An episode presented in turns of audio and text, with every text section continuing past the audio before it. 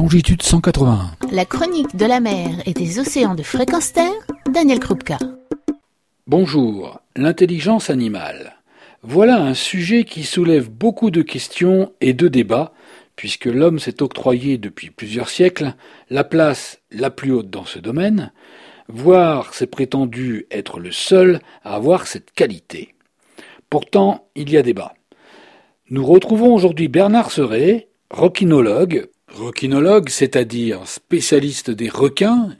Bernard Serret a étudié les requins pendant plus de 40 ans, et je l'ai abordé pour discuter de l'intelligence des requins. Notion plutôt débattue autour des mammifères, nos cousins, et particulièrement des cétacés.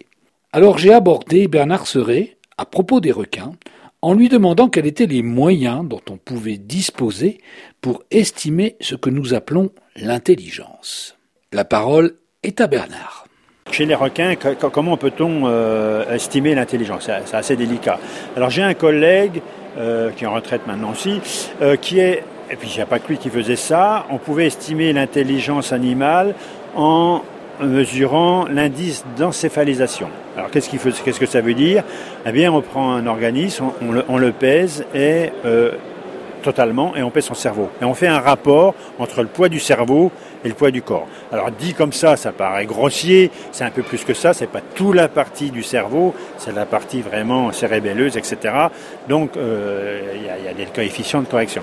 Et euh, quand on fait ce, ce rapport, qui donne quand même un indice grossier mais une tendance, et qu'on met ça sur un graphique, on s'aperçoit que les requins sont très bien placés. Ils sont au moins aussi intelligents point de, ce point de vue euh, que euh, des euh, oiseaux ou des mammifères terrestres. Donc, curieusement, parmi les requins et les raies, les raies parce qu'elles ont un gros cerveau, sont bien placés. Pourquoi les rémentas sont bien placés Moi, mon hypothèse, c'est que c'est parce que c'est des organismes qui vivent dans un milieu en trois dimensions. Quand vous avez une bestiole qui vit sur un plan, il y a des espèces qui vivent sur le fond, euh, c'est plus facile d'être dans un plan que dans trois dimensions. Il faut gérer en, les trois dimensions et je pense que c'est pour ça que les rémentas ont un gros cerveau. Alors, l'autre définition, moi j'ai ma définition de l'intelligence animale en tant que requinologue, pour moi, c'est la faculté d'adaptation. On est intelligent. La faculté d'adaptation, ça veut dire on est conçu pour vivre dans un tel milieu. Une espèce est conçue pour vivre dans un tel milieu. Le milieu change pour les raisons X ou Y. Bon, cette espèce est théoriquement condamnée. Si elle survit, ça veut dire qu'elle s'est adaptée et donc qu'elle a, une forme d'intelligence. Et de ce point de vue, les requins sont intelligents, puisqu'ils sont très vieux, enfin très anciens, et ils ont euh, traversé cinq extinctions de masse. Alors qu'il y a des groupes entiers qui ont disparu. Ils sont toujours là. Mais malheureusement, depuis quelques années, il y a une autre espèce qui pullule sur Terre et qui est en train de le menacer. Nous, bien sûr. Évidemment, un bipède. Alors, moi, je me suis effectivement laissé dire que la Raymanta, c'est une espèce euh, euh, très intelligente. Nous avons déjà, d'ailleurs, reçu euh, Nif Roman de Manta Trust qui nous a expliqué les, les tests cognitifs qui sont effectués sur la qui montrent aussi que la finalement se comporte comme un cétacé, se comporte comme un mammifère marin. C'est-à-dire que d'abord on a un contact avec, euh, avec cet animal, euh, alors que fait pas du tout partie du même ordre, qui est très différente. Alors effectivement cette explication-là euh, du, de vivre dans, une, dans les trois dimensions est une des explications. Est-ce qu'il n'y a pas non plus une question de vivre en société, qui fait qu'il y a un développement du cortex. Ah oui, tout à fait, bien sûr. Il y a la, vie sociale, le euh, développement. Mais bah, pareil, chez, les requins, on s'est aperçu récemment, on pensait que les requins, c'était des, prédateurs individualistes.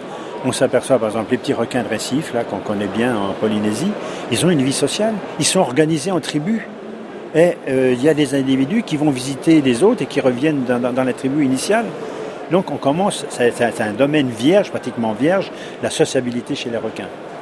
parce que typiquement, on pourrait faire un graphique en regardant effectivement, le, alors je ne sais pas comment on le mesure, mais le degré de sociabilité de, des différentes espèces et voir un peu comment, euh, comment on pourrait caractériser aussi l'intelligence. Parce que finalement, être intelligent, c'est bien vivre ensemble. Oui, tout à fait. Alors, il y a aussi l'intelligence, c'est la faculté aussi d'avoir des émotions.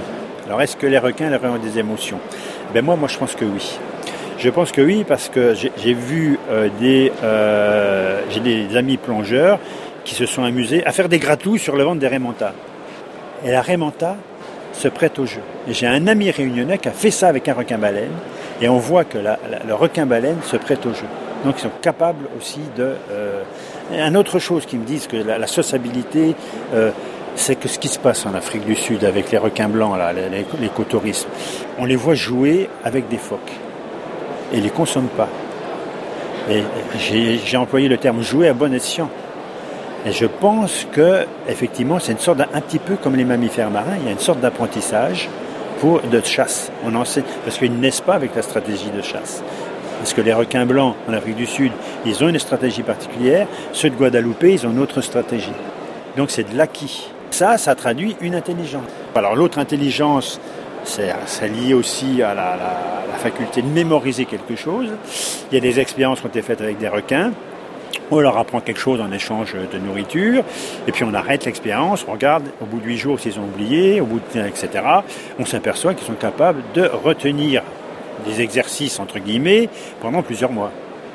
C'est fabuleux. Bah oui.